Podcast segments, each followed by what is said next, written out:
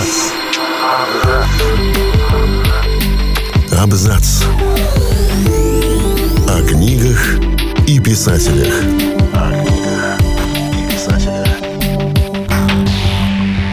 Всем привет, я Олег Булдаков, и сегодня я расскажу вам о том, как советский писатель Паустовский поставил на колени Марлен Дитрих, смог спасти театр и другие факты о певце русской природы.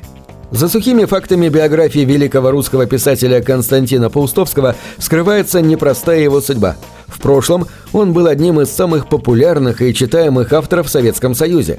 Хочется надеяться, что интерес к его творчеству никогда не угаснет, ведь произведения его искренние, настоящие, наполненные любовью к своей земле. Он никогда не преклонялся перед сильными мира сего, а писал исключительно по велению сердца. О Константине Паустовском всегда говорят как о русском писателе, хотя семья его была поистине многонациональной. У его отца были украинско-польско-турецкие корни, его родословная была связана с Гетманом Сагайдачным, хотя сам отец писателя только отшучивался по этому поводу. Он всегда говорил о своих предках как о потомственных хлеборобах, всю жизнь пахавших землю. Дед Константина Паустовского по отцовской линии служил в армии еще при Николае I, а из турецкого плена привез себе жену Фатиму, строгую, немногословную турчанку. Вторая бабушка писателя была полькой, она ревностно чтила законы католической церкви, да и внука пыталась к ним приобщить, правда, безуспешно. Семья была вынуждена часто переезжать с места на место из-за службы отца железнодорожного статистика.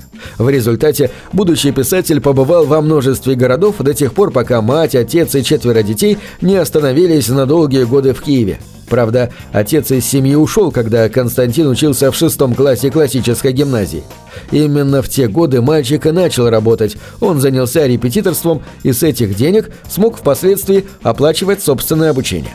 Позже он поступил в университет в Киеве, а затем перевелся в Москву, где к тому моменту уже жили его мама с сестрой и одним из братьев.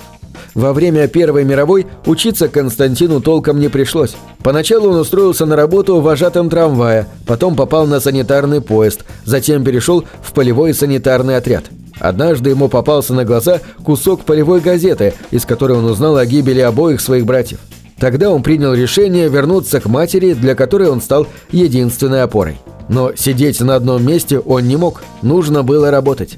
Константин Паустовский служил на разных заводах, работал в рыбачьей артели. Ему еще не раз доводилось менять города и места службы, но после возвращения в Москву в период февральской революции он стал писать для разных газет, и с тех пор его жизнь оказалась крепко связана с журналистской деятельностью. Первые же свои рассказы и стихи Константин Паустовский начал издавать еще в школьные годы. Как говорил сам Константин Георгиевич, его писательская жизнь началась с желания все знать.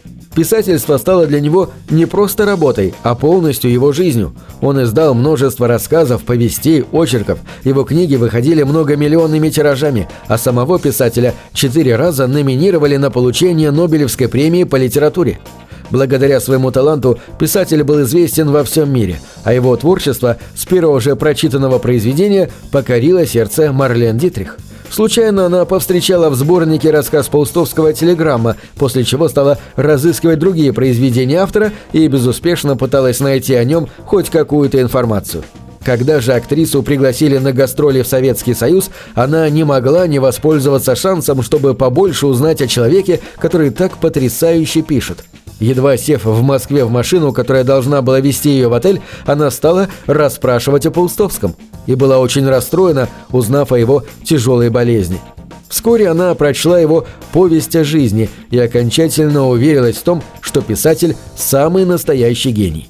Однажды, когда Марлен Дитрих готовилась к очередному выходу на сцену, переводчица сообщила ей о находящемся в зале Константине Паустовском. В конце выступления актрисы он сам поднялся на сцену. Блистательная Марлен не нашла слов, чтобы выразить свое восхищение, и просто опустилась перед писателем на колени. Он был личностью поистине уникальной. Казалось, Константин Георгиевич никогда и ничего не боялся. В любой ситуации он оставался самим собой – Даже в годы, когда практически все восхваляли Сталина, он не удостоил его ни единой строчкой в своих произведениях и не вступал никогда в партию, как не подписывал ни единого письма или заявления против своих коллег, попавших в опалу. Зато благодаря ему и Корнею Чуковскому были спасены от сноса 116 карельских церквей, представлявших историческую ценность. Неравнодушие двух писателей позволило сохранить уникальные памятники. Константин Георгиевич смело высказывал свою точку зрения, даже если она была опасной для него самого. К примеру, среди тех, кому он стремился помочь, были опальные писатели Андрей Синявский и Юлий Даниэль. А Юрий Любимов, художественный руководитель театра на Таганке, был уверен, что в 1968 году его не сняли с должности исключительно благодаря Паустовскому, хотя приказ о его смещении был уже готов. Писатель к тому времени был уже совсем слаб, он осознавал приближение собственной смерти, но не смог остаться в стороне, когда узнал о предстоящем увольнении Юрия Любимого с должности.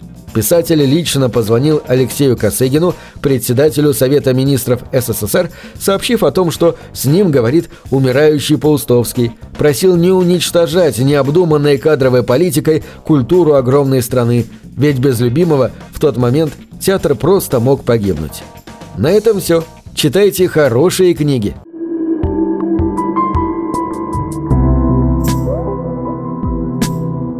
Книги — это двери, выводят тебя из четырех стен. С ними ты проживаешь другие жизни, а свою умножаешь в тысячу раз. Тысячу раз. Тысячу.